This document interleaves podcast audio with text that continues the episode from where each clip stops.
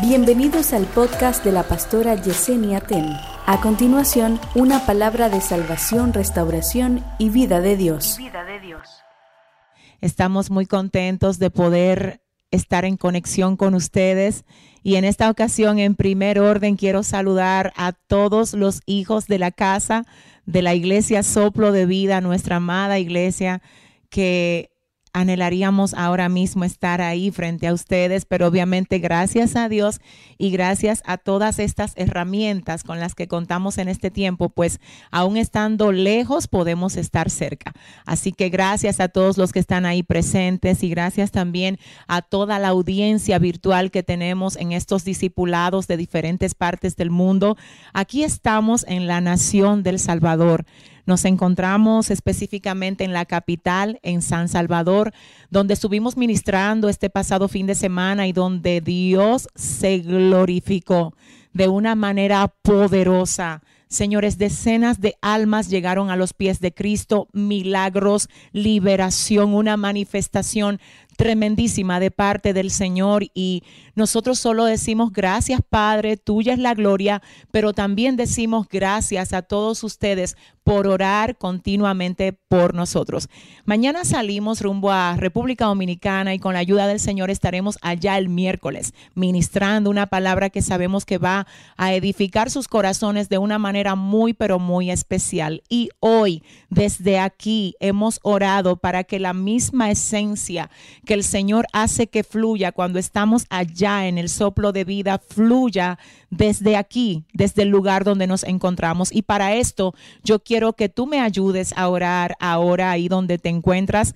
Por favor, quiero que te conectes con nosotros en oración y le pidamos al Espíritu Santo de Dios que use este tiempo, que use esta plataforma para edificar y para traer dirección al corazón de las personas que reciban esta palabra en el día de hoy. Oremos, Padre, en el nombre de Jesús de Nazaret. Una vez más, Dios mío, nos presentamos delante de ti dándote muchísimas gracias por llamarnos hijos tuyos, por hacernos propiedad tuya, por convocarnos para que te sirvamos.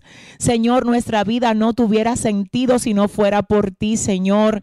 Necesitamos agradarte, queremos honrarte, Dios. Y para esto necesitamos tu consejo, necesitamos tu instrucción y tu sabiduría, Señor. Así que una vez más te pedimos que seas tú tomando el control absoluto de este tiempo, Dios, y que seas tú, Señor, llevando tu bendición al corazón de cada oyente por medio de tu santa, perfecta y divina palabra. En el nombre poderoso de Jesús. Amén y amén. Bienvenidos todos a este tiempo. Bueno, como ustedes saben, nosotros llevamos ya algunas semanas desarrollando una serie que tiene como tema Entendiendo los tiempos. Esta serie nosotros la iniciamos hablando acerca de la importancia de la fidelidad ya que en este tiempo nosotros estamos viendo cómo los valores están en decadencia. Luego de esto nosotros observamos lo que fue la importancia del discernimiento, hablando de los hijos de Isaacar,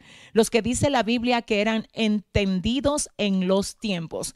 Más adelante, específicamente el pasado lunes, nosotros dimos continuidad a la serie, pero desde un marco un tanto distinto y con un subtema que fue el siguiente, respondiendo o la respuesta bíblica al pensamiento ateo. Amén.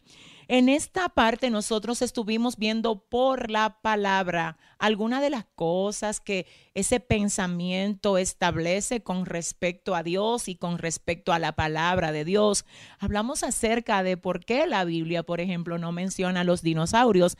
También estuvimos mencionando en esa ocasión el punto de que si Dios es bueno, ¿por qué no nos evita el dolor? Estuvimos viendo tres razones específicas por la causa que nosotros tenemos que enfrentar situaciones adversas y esto no significa que el Señor no tenga cuidado de nosotros, sino que muchas de estas cosas son parte de nuestras propias consecuencias por malas acciones que hayamos cometido en algún momento determinado.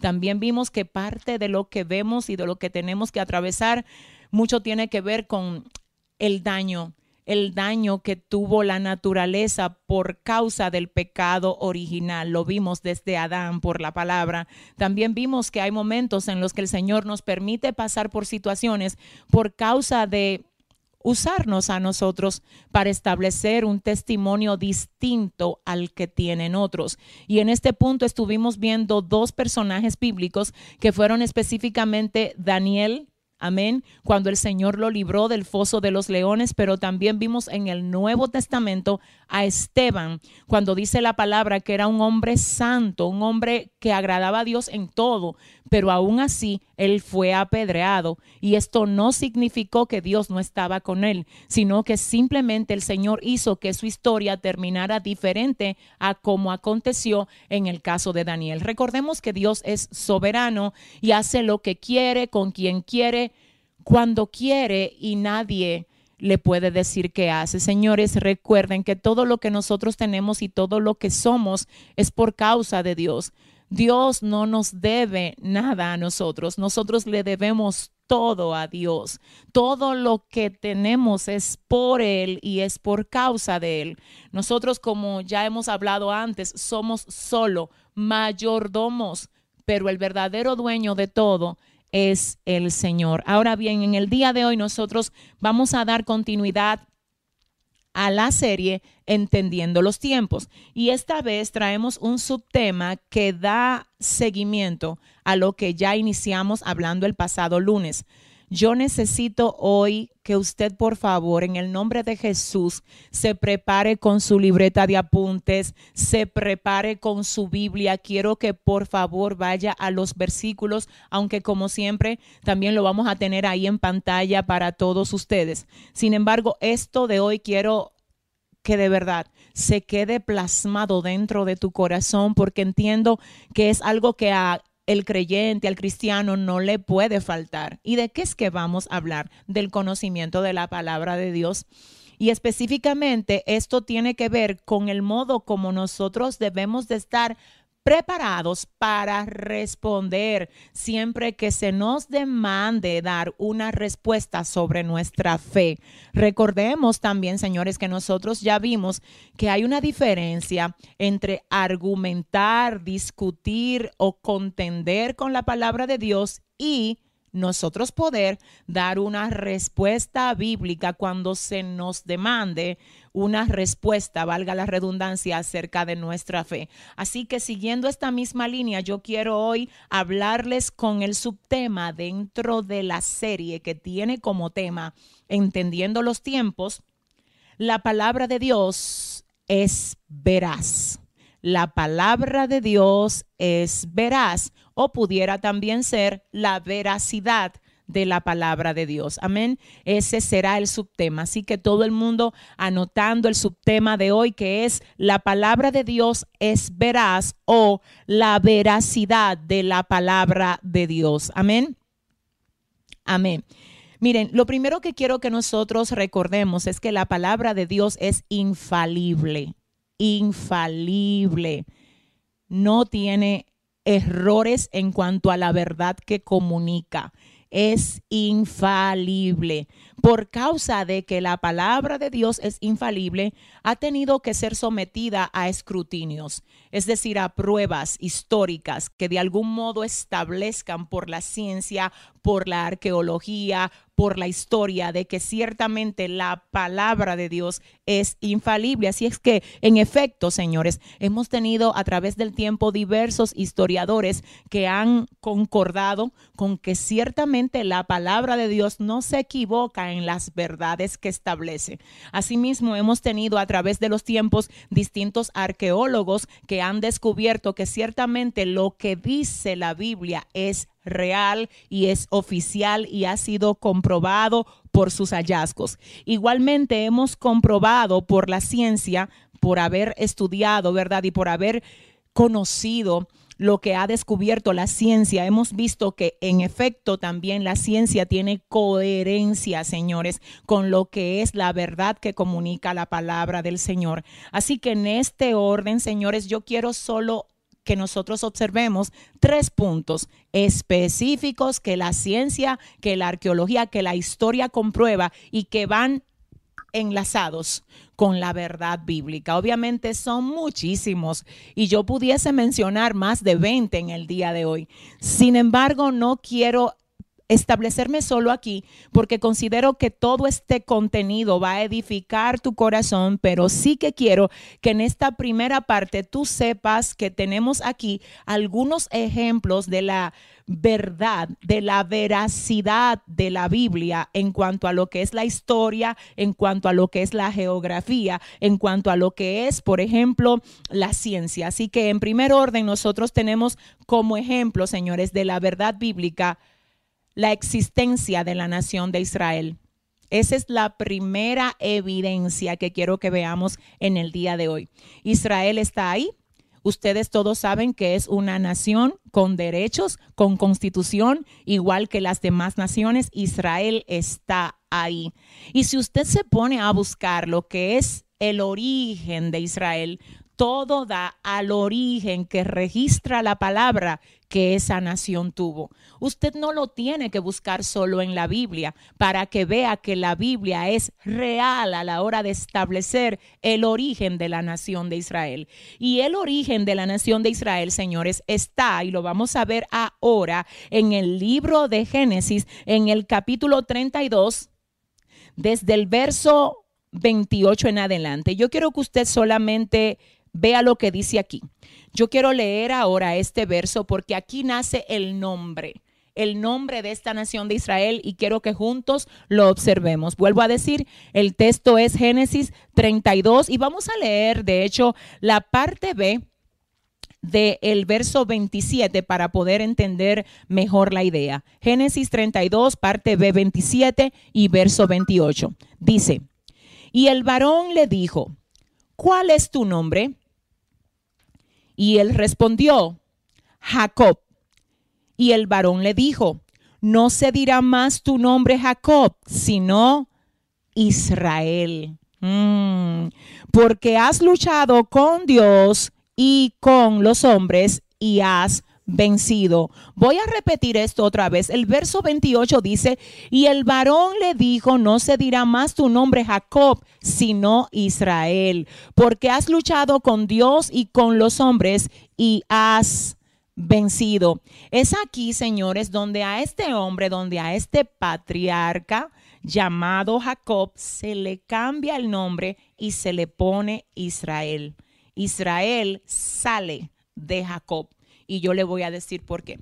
Porque Jacob tuvo, perdón, 12 hijos y de los 12 hijos de Jacob se formaron las 12 tribus que componen la nación de Israel en términos bíblicos. Así que el origen de la nación de Israel tuvo su lugar aquí en Génesis capítulo 32, verso 28. Y esto es una prueba, señores, geográfica de que la Biblia es infalible, de que está ahí, de que es ciertísimo lo que comunica la palabra del Señor en este y en todos los aspectos que revela. Amén.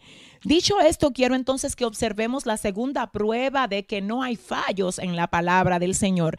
La segunda prueba, señores, es esta. Miren, la tierra está suspendida en el espacio.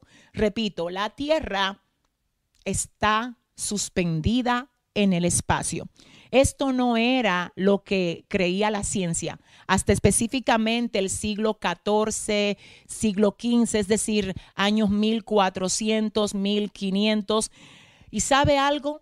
Antes de que la ciencia revelara esto, señores, ya la palabra del Señor lo había establecido, gloria a Dios. ¿Y sabe dónde lo había establecido? Observemos dónde. En el libro de Job, capítulo 26, el verso 7 dice lo siguiente, Dios extiende el cielo sobre el vacío, sobre la nada tiene suspendida la tierra. Tremendo. Oiga cómo cuando la ciencia todavía no había identificado o no había descubierto que, las, que la tierra está suspendida en el vacío, realmente no se certificaba esto como tal, sino que habían desde mitologías hasta hipótesis acerca de qué sustentaba la tierra. Pero ya esto se había revelado, señores, en el libro de Job, en el capítulo 26, verso 7, como ya vimos, diciendo que Dios extiende el cielo sobre el vacío y sobre la nada Ah, sobre la nada tiene Dios suspendida la tierra. Señores, en ese mismo orden, porque solo vamos a ver tres ejemplos acerca de la veracidad y de la verdad bíblica. Y yo siento la presencia del Señor aquí de una manera muy especial porque realmente esto, esto es algo que no se puede discutir. Y lo que quiero que nosotros observemos es que si hay elementos de la palabra de Dios que no se pueden discutir porque son ciertísimos, entonces todos los elementos de la palabra de Dios igualmente son ciertísimos porque la Biblia no es verdad en parte, sino que es verdad absoluta desde el principio y hasta el final, desde Génesis y hasta Apocalipsis. Así que como ya hemos visto, el origen de la nación de Israel, señores, origen que obviamente tienen que respetar los historiadores y los geógrafos, este origen está plasmado en la palabra de Dios. Además vimos que la tierra está suspendida en el espacio, señores, y esto la ciencia lo descubrió entre el año 1400 y 1500, pero ya había sido establecido desde muchísimo antes en la palabra del Señor, como lo vimos en el libro de Job, capítulo 26, verso 7. Ahora vamos a ver el último punto en ese aspecto. El tercer punto en ese aspecto es la resurrección de Cristo la resurrección de Cristo y todo el que ha tenido la oportunidad de ir a Israel ha visto la tumba vacía. Y muchos han querido probar lo contrario a este hecho, que no solamente es un hecho espiritual, sino un hecho histórico registrado. Muchos que han querido contradecir este hecho han tenido que terminar humillados delante del Señor reconociendo que ciertísimamente, ay Dios mío, Cristo vino, vivió, murió y resucitó. Y si Cristo resucitó, Cristo es Dios. Y si es Dios, entonces con autoridad de Dios es que Él dice en el libro de Juan, yo quiero que ustedes oigan, el libro de Juan dice específicamente, hablando Jesús, el espíritu es el que da vida. La carne para nada aprovecha. Las palabras que yo os he hablado son espíritu y son vida. Y usted sabe algo, quiero que usted oiga. Muchas de las palabras que Jesús hablaba eran citadas del Antiguo Testamento. Él mismo las citaba. Y él mismo decía en más de una ocasión, para que se cumpla lo dicho por los profetas, como dice, como está escrito, como está escrito en los profetas. Entonces es él que en el libro de Juan habla en el capítulo 7, verso 63, diciendo, lo que yo hablo es vida y es verdad. Es decir, que no solo lo que él hablaba en el momento, sino también lo que se había registrado antes de ese tiempo, señores. Oh, gloria a Dios. Entonces aquí tenemos tres evidencias de que la Biblia no tiene fallo. Jesucristo resucitó, la tumba está vacía. La tierra efectivamente está suspendida en el espacio y el Señor establece en su palabra, yo la sustento sobre la nada. Gloria a Dios. También tenemos la prueba de que la nación de Israel, ya sea que usted lo busque en cualquier libro de historia, búsquelo, el origen de la misma surge de la Biblia, señores.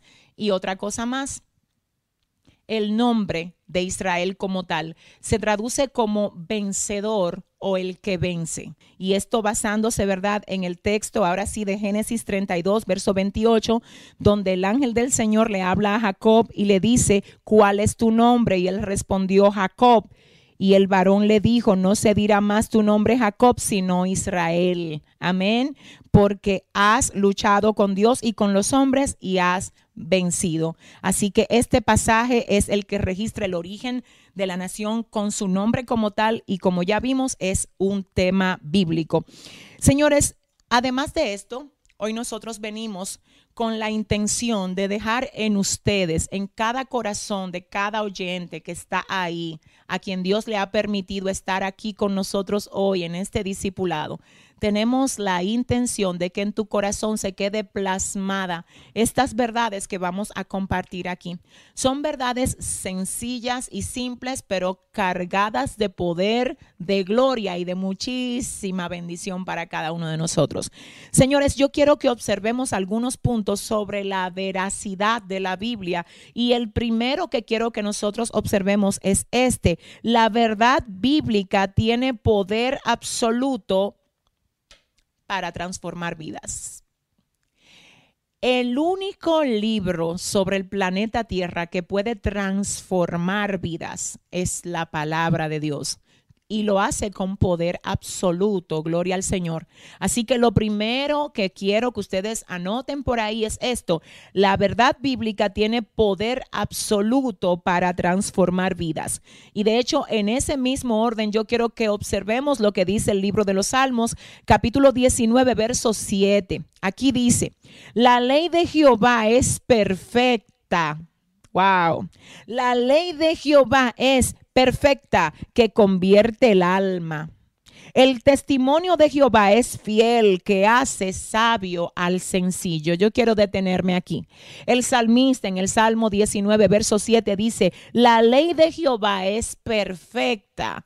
A esto es que se refiere el hecho de que la ley, que la palabra, que lo que establece la Biblia es infalible, es perfecto, amén, porque la ley de Jehová es perfecta y como es perfecta puede convertir el alma. El término convertir utilizado en este pasaje es darle la espalda al camino erróneo al camino equivocado. Vuelvo a repetir, el término convertir aquí en este pasaje se traduce literalmente como darle la espalda al camino equivocado. Así que cuando dice la ley de Jehová es perfecta que convierte el alma, lo que dice es que la palabra de Dios es perfecta y hace que cuando el alma se ha desviado por un camino equivocado, cuando la persona le da lugar a la palabra de Dios dentro de sí, esa alma le va a dar la al camino incorrecto por causa de haberle dado entrada a la ley de Dios, a la palabra de Dios. Y es aquí donde tú tienes que saber que por eso es la guerra que tienes cada vez que tú intentas hacer un hábito de lectura bíblica y vale la pena que lo hagas. Vale la pena que lo hagas porque cuando dejas entrar la palabra a tu corazón, la palabra te liberta. La palabra te transforma, la palabra te sana, la palabra te cambia, la palabra te direcciona al deseo de Dios para tu vida y para todo lo que Él quiere hacer contigo en esta tierra. Así que, señores, el Salmo 100, perdón, el Salmo 19, vamos a ver el 119 en un momento, pero por el momento estamos viendo aquí el 19 y específicamente el verso 7 donde dice, la ley de Jehová es perfecta que convierte al alma. Vamos a, utilizar o a poner ahí lo que es el original en cuanto al término. La ley de Jehová es perfecta que hace que el alma le dé la espalda al camino incorrecto. Gloria a Dios. Además dice, el testimonio de Jehová es fiel. Wow, que hace sabio al sencillo. El testimonio de Jehová es fiel que hace sabio al sencillo. Qué hermoso, ¿verdad? Además de este pasaje tenemos Hebreos. Hebreos capítulo 4, verso 12. Un pasaje muy, pero muy conocido por la mayoría de nosotros y por mi parte muy mencionado. Siempre me gusta mencionarlo porque tiene un poder dentro de sí mismo que vale la pena que se cite continuamente. Y yo quiero que ahora usted busque conmigo o lea con nosotros en la pantalla lo que es el pasaje de Hebreos capítulo 4, verso 12, donde dice lo siguiente, porque la palabra de Dios es viva y eficaz, y más cortante que toda espada de dos filos, y penetra hasta partir el alma y el espíritu, las coyunturas y los tuétanos, y discierne los pensamientos y las intenciones del corazón. Señores, ¿cómo no detenernos a observar cada una de las cosas que específicamente menciona este pasaje? Oigan esto, porque la palabra de Dios es viva. Miren, Cuando usted lee un periódico, no importa qué tan buena información pueda tener ese periódico, ya usted no lo quiere volver a leer otra vez, a menos que usted no necesite tomar un dato específico de ese contenido. Amén. Pero usted no quiere volver a leer un periódico que ya usted leyó, porque ya usted siente que el periódico puso en usted lo que usted necesitaba recibir, la información que usted necesitaba recibir. Un libro tiene que ser demasiado bueno para que usted lo quiera volver a leer luego de que lo ha leído antes. Entonces aquí lo que me dice es que la palabra de Dios no son letras muertas y que no importa cuántas veces tú leas el mismo pasaje, cada vez que leas ese pasaje, algo vivo y algo nuevo va a salir de ahí. ¿Por qué? Porque la palabra de Dios es viva, tiene vida tiene vida en sí misma. Eso es lo primero que el autor de Hebreos resalta en cuanto a la palabra del Señor en este texto. Yo quiero que ustedes observen que además dice que es eficaz. Algo eficaz es algo que cumple con lo que tiene que hacer y lo hace bien algo eficaz, es algo que cumple con el cometido que tiene. Entonces, además de que está viva y es eficaz, es más cortante que toda espada de dos filos. Ahí. Es decir, que la palabra corta. ¿Y qué es lo que corta la palabra? Lo que el Señor no quiere que se quede dentro de ti. Es decir, cada palabra que tú le das entrada, Dios mío, tiene poder para cortar lo que Dios quiere sacar de ti. La palabra de Dios es viva, es eficaz y es más cortante que toda espada de dos filos. Y dice, y penetra hasta partir el alma y el espíritu penetra hasta el alma y el espíritu. Y no solamente que penetra hasta el alma y el espíritu, sino hasta partirlo. Es decir, que la rebelión la sana la palabra. Wow. Es decir, que la dureza de corazón la sana la palabra, que es viva y es eficaz. Y que como vimos en el Salmo 19, es que convierte el alma. Gloria a Dios. Palabra viva, eficaz, que corta, que penetra hasta el alma. Mi alma adora a Dios y hasta el espíritu. Y dice, las coyunturas y los tuétanos de los huesos también son traspasados por la palabra. Y la palabra discierne los pensamientos y las intenciones del corazón. Así, señores, que este punto tiene que ver con la verdad bíblica, tiene poder absoluto para transformar vidas. ¿Te digo algo? Un texto o un fragmento de la palabra del Señor en tu boca tiene más poder que cualquier palabra motivacional que tú le puedas dar a alguien. Vale la pena que tú hagas lo que tengas que hacer para memorizar la palabra. Obviamente la gente no toma mucho tiempo para hacer este tipo de cosas. Sin embargo, tu vida puede dar un giro rotundo y absoluto si tú te ocupas de no solo leer la Biblia, sino también de memorizarla, para que cuando tengas que usarla para llevar vida al corazón de otros, tú tengas en tu boca la palabra que no sean palabras vacías, que no sean palabras que salgan de ti, de tu pensamiento, de tu sabiduría, aunque ciertamente sabemos que Dios da sabiduría, que Dios da entendimiento de palabras, pero ninguna de tus palabras puede nunca estar por encima de lo que es la palabra escrita de Dios, porque la palabra de Dios es viva y es eficaz y es más cortante que toda espada de dos filos y penetra hasta partir el alma y el espíritu, las coyunturas y los tuétanos y discierne los pensamientos y las intenciones del corazón. Punto número uno, amén. La verdad bíblica tiene poder absoluto para transformar vidas. Ahora vamos al punto número dos. La Biblia es el mejor manual de formación. La Biblia es el mejor manual de formación que usted pueda tener.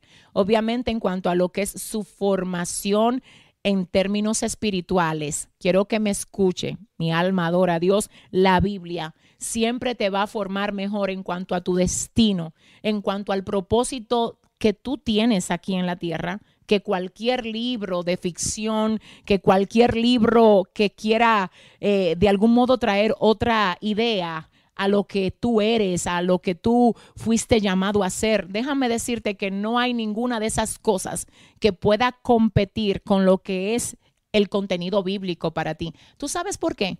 Porque Dios es tu creador. Y tú sabes lo que es la Biblia en este contexto, tu manual de vida.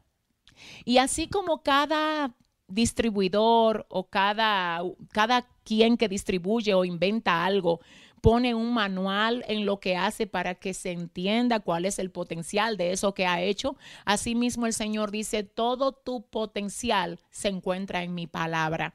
Todo lo que tú necesitas saber para convertirte en todo aquello que yo te mandé a hacer se encuentra en mi palabra, no se encuentra en un libro de budismo, no se encuentra en un libro de, de, ciencia ficción, no se encuentra en ningún pensamiento de ningún otro hombre que no esté acorde a la palabra de Dios. La palabra de Dios es tu manual de vida, la palabra de Dios es tu mapa, amén. Así que el punto número dos es la Biblia es el mejor manual de formación en cuanto a tu espíritu y en cuanto a tu propósito que tú puedas tener. Vamos a observar ahora los pasajes que menciona, ¿verdad?, esta parte y yo quiero que ustedes busquen el primero que está en el libro de Segunda de Timoteo, capítulo 3, versos 16 y 17. Segunda de Timoteo 3, 6, 17 dice, toda la escritura es inspirada por Dios y útil para enseñar, para redarguir, para corregir, para instruir en justicia, a fin de que el hombre de Dios sea perfecto, enteramente preparado para toda buena obra. Amén. Ahora quiero que nosotros, igual como lo hicimos en el pasaje anterior, hagamos una pausa en lo que es la esencia que tiene este pasaje. Observemos. Dice, toda la escritura es inspirada por Dios. No dice un fragmento de la escritura, no dice un libro de la escritura, una parte de la escritura, dice toda la escritura, señores. Es decir, que en la Biblia no hay ni siquiera una coma que esté de más. Toda la escritura es inspirada por Dios.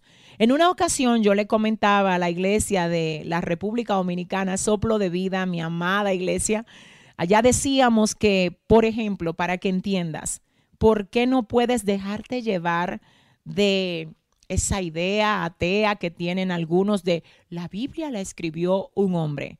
¿Sabes por qué quiero que no te dejes llevar de eso? Porque aunque ciertamente el Señor usó a hombres para que le escriban, la Biblia es inspiración divina. Y quiero decirte esto, yo les ponía a ellos, a, a los hijos de la casa, en algún momento les decía, que si por decir algo yo quisiera mandarle una carta a mi mamá y yo utilizara por decir algo a una persona que está cerca de mí, que se llame por decir algo Ana Karen. Amén. Y yo le digo, Ana, por favor, redáctale una carta a mi mamá. Quiero que en esa carta le pongas esto, esto, esto, esto, esto. Ella escribió la carta que va dirigida a mi mamá. Sin embargo, la carta no expresa el deseo de ella, sino que expresa el deseo mío, porque yo fui la que le dije a ella lo que tenía que plasmar en esa carta. Entonces, eso es exactamente lo que pasa con la palabra de Dios. Ciertamente el Señor usó a más de 40 hombres alrededor de 1500 años para que escribieran la Biblia y todas las veces que uno de ellos escribió, lo hizo con inspiración de Dios. Así que lo que se expresa en ese contenido no es el deseo de ellos, es el deseo del Dios que les usó para ellos registrar lo que escribieron. Amén. Así que toda, toda la escritura es inspirada por Dios y es útil. Wow.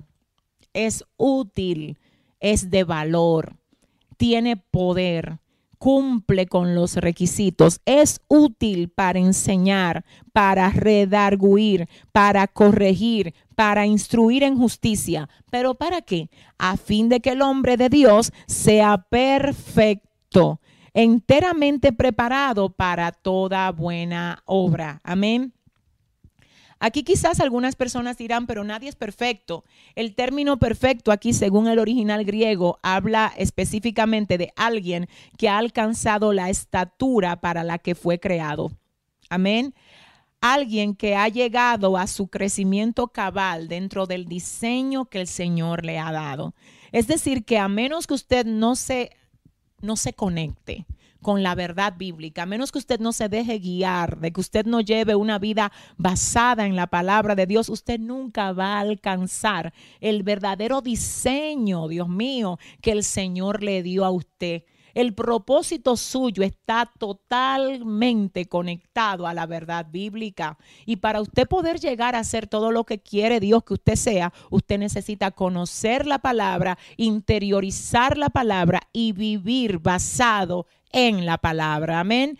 Ahora, señores, observemos el tercer punto en esta enseñanza de esta noche, aquí tarde todavía, allá noche. El tercer punto es no hay testimonio que pueda producir más efecto en el corazón de alguien que la palabra de Dios. Wow. Es decir, que tu testimonio es importante y nosotros creemos que hay cosas que Dios permite que tú las pases. ¿Sabes para qué? Para que tu testimonio pueda fortalecer a otros. Ahora, tu testimonio puede fortalecer a alguien, pero la palabra, solo la palabra de Dios es la que salva. Amén. Tu testimonio fortalece, pero no salva. La palabra de Dios es la que salva. Y no hay testimonio, por más poderoso que ese testimonio sea, que tenga el efecto y el peso, el resultado y el aval que tiene la palabra de Dios. Nosotros ya hemos dicho muchísimas veces que todo sueño, que toda profecía, que todo lo que alguien dice que vio, que siente, todo tiene que estar en coherencia con la palabra. Pero hoy vengo a añadir un punto más a esto. Mi alma adora a Dios. Y el punto es que no hay ningún testimonio, por más poderoso que sea, que pueda competir con la palabra de Dios. Así que no vengas nunca a reemplazar lo que es el mensaje bíblico por un testimonio tuyo. Si vas a dar un testimonio tuyo, añádele el texto bíblico que vaya en coherencia con eso. Porque si no lo haces, entonces a tu testimonio le va a faltar una pieza fundamental, que es el contenido bíblico. Y tú me vas a decir, pero ¿cómo así? ¿Mi testimonio no es importante? Claro que es importante. Muy importante es tu testimonio. De hecho, la Biblia dice que conviene que yo declare las señales y los milagros que el Dios Altísimo ha hecho conmigo, dice Nabucodonosor en el libro de Daniel. Pero señores, eh, no hay testimonio que sea más importante que la palabra, que el texto plasmado, que el texto hablado, que produce vida y que viene directamente de la palabra de Dios. Entonces, en ese orden, señores, yo tengo aquí una lectura que necesito que ustedes, por favor, lean conmigo. Yo solo quiero que lo veamos juntos. ¿Está bien? Para que usted se dé cuenta que no va a haber forma de que por más que el testimonio sea ungido, que vino aquel y que el testimonio es que levanta muerto, que el muerto tenía cuatro días en un, en un cementerio, nada de eso, señores. La palabra de Dios está por encima de todo eso. Y quiero que lo veamos ahora en el libro de Lucas capítulo 16 del verso 20 al verso 31. Quiero que usted por favor se mantenga ahí conmigo. Libro de Lucas capítulo 16 desde el verso 20 al verso 31. Amén. Dice así, había también un mendigo llamado Lázaro que estaba echado a la puerta de, de aquel lleno de llagas y ansiaba saciarse, perdón, de las migajas que caían de la mesa del rico. Y aún los perros venían y le lamían las llagas. Aconteció que murió el mendigo y fue llevado por los ángeles al seno de Abraham, y murió también el rico y fue sepultado. Y en el Hades alzó sus ojos, estando en tormentos, y vio de lejos a Abraham y a Lázaro en su seno. Entonces él, dando voces, dijo, Padre Abraham, ten misericordia de mí y envía a Lázaro para que moje la punta de su dedo en agua y refresque mi lengua porque estoy atormentado en esta llama. El verso 25 dice, pero Abraham le dijo, hijo, acuérdate que recibiste tus bienes en tu vida y Lázaro también males, pero ahora éste es consolado aquí y tú atormentado. El verso 26 dice, además de todo esto, una gran cima está puesta entre nosotros y vosotros, de manera que los que quisieran pasar de aquí a vosotros no pueden, ni de allá pasar acá. Ahora quiero que ustedes presten atención a esto. Entonces le dijo, te ruego pues, Padre, que le envíes a la casa de mi Padre, porque tengo cinco hermanos para que les testifique a fin de que no vengan ellos también a este lugar de tormento. Y Abraham le dijo a Moisés y a los profetas tienen, óiganlos. Él entonces dijo, no, padre Abraham, pero si alguno fuere a ellos de entre los muertos, se arrepentirán. Mas Abraham le dijo, si no oyen a Moisés y a los profetas, tampoco se persuadirán, aunque alguno se levantare de los muertos. ¿Dónde está la esencia de este pasaje? ¿Y por qué quise compartirlo con ustedes? Porque específicamente lo que este hombre rico estaba pidiendo es que el padre Abraham enviara a alguien a darle testimonio, a testificar a cinco hermanos que él tenía y que él no quería que cayeran en el Hades, en ese tormento en el que él se encontraba. Sin embargo, la respuesta de Abraham fue la siguiente, si no escuchan a Moisés y a los profetas, tampoco se van a persuadir de uno que se levante de los muertos para ir allá. Wow. Es decir, que la palabra que sale de la boca de ellos, siendo ellos Moisés y los profetas, oiga bien, tiene mucho más poder por la palabra, lo dice aquí, tiene mucho más poder que el testimonio de un muerto. Ay, Dios mío. Oiga, qué poderoso. El Señor le dice aquí, obviamente, aquí, Abraham dice, oiga, si se levanta un muerto, el testimonio de él no va a tener tanta fuerza como la fuerza que tiene lo que dicen mis profetas, es decir, lo que se ha registrado en mi palabra. Entonces, eso, señores, es algo que lo vemos hoy a la luz de la palabra y que yo quiero que usted registre esto.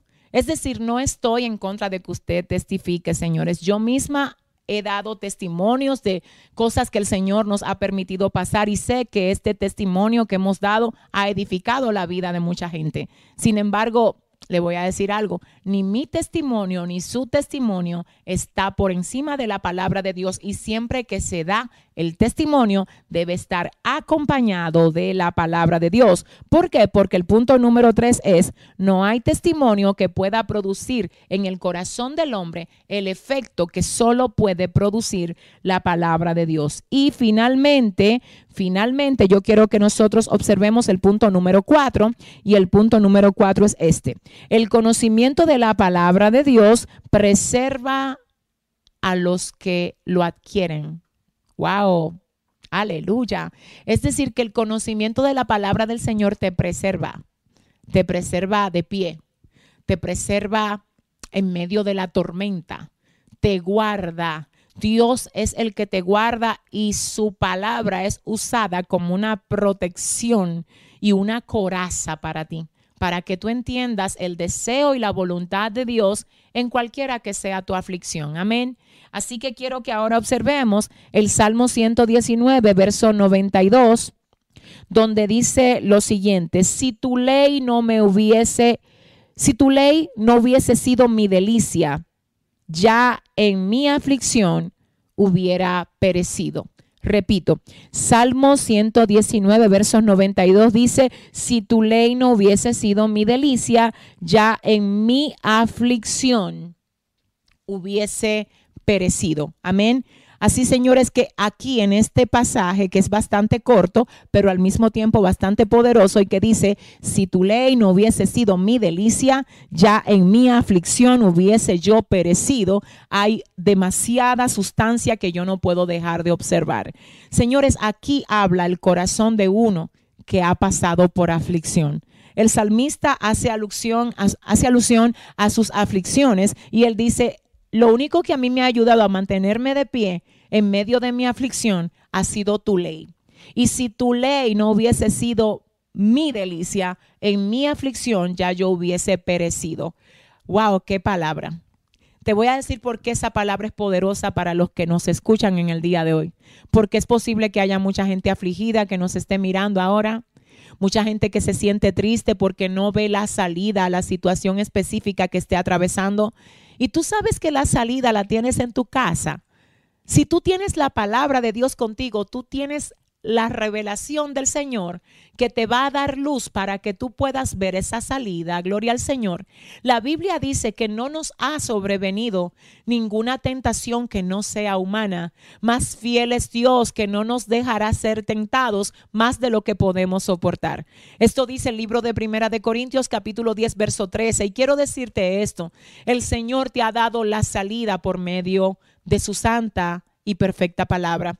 Yo quiero volver a citar ese pasaje, Salmo 119, verso 92. Si tu ley no hubiese sido mi delicia, ya en mi aflicción yo hubiera perecido.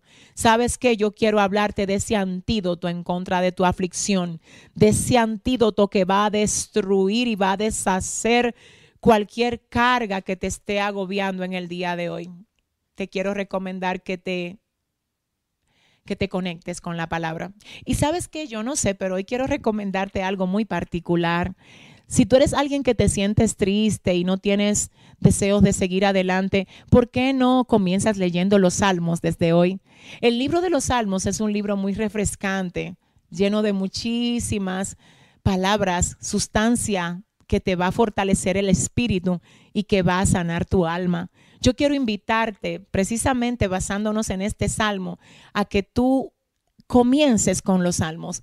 Y si tú dirías, bueno, ¿cuál salmo? ¿Cómo comienzo? ¿Por qué no te das la tarea de leer completo el Salmo 119? ¿Y sabes por qué te recomiendo el Salmo 119? Porque el Salmo 119 es un salmo que habla completo. De hecho, es el salmo más largo, es el capítulo más largo de toda la Biblia también. Y en ese salmo, todo el contenido habla acerca de lo que es la importancia de nosotros tener la palabra dentro de nuestro corazón. Y sabes, quiero volver a decirte esto, no te quedes estático. Dios te ha puesto la salida enfrente. Quizás no la ves porque necesitas que la luz de Dios llegue a ti. Quizás no la ves porque necesitas conectarte con la respuesta que el Señor tiene para ti a través de su santa, divina y perfecta palabra. Pero yo vuelvo a decirte, te recomiendo que la leas y quiero que vayas a los salmos. Y de los salmos quiero que vayas al Salmo 119. Y no quiero no quiero que lo leas de una sola sentada, a menos que así el Señor no te lo indique. ¿Sabes por qué? Porque te voy a recomendar que lo vayas leyendo de 20 en 20 versículos y los vayas interiorizando. Nunca dejo tarea en los discipulados, pero en esta ocasión sí quiero hacerlo, porque siento que hay personas ahí que se sienten tristes, que no saben qué hacer con la situación que tienen. Y también siento al Espíritu Santo de Dios diciéndome, la salida ya yo se la he dado, pero para tú poderla ver necesitas conectarte con el consejo de Dios para tu corazón corazón. Y precisamente orando por esto, quiero cerrar este tiempo, quiero despedir este discipulado, gloria al Señor. Y sabes, ahí donde tú estás, quiero invitarte a que ores conmigo otra vez. Si tú, al igual que el salmista, has estado en aflicción, yo quiero que tú, al igual que el salmista, puedas decir, yo hago de tu ley mi delicia a partir de hoy. Yo afirmo mis principios en tu ley en tu palabra, Señor, para poder entender mejor cualquiera que sea la situación que me está aconteciendo y sobre todo saber cómo tengo que enfrentarla y la forma como tú esperas que yo me comporte frente a todo lo que estoy viviendo, frente a todo lo que estoy atravesando. ¿Sabes por qué? Ay, Dios mío, porque el Señor nunca te va a dejar sin una salida. Él nunca te va a dejar sin una respuesta. Pero para que tú entiendas cuál es esa respuesta, necesitas conectarte con la palabra del Señor. Así que oremos a Dios, vamos a orar, Padre, en el nombre poderoso de Jesús. Señor, gracias por este tiempo, gracias por este encuentro.